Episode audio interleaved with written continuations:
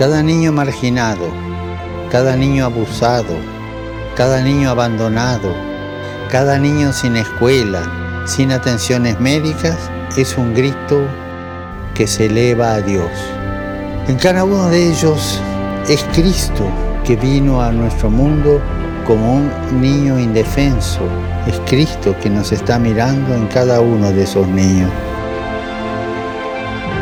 Recemos para que todos los países decidan tomar medidas necesarias para hacer que el futuro de los niños sea una prioridad, especialmente el futuro de los niños que hoy están sufriendo.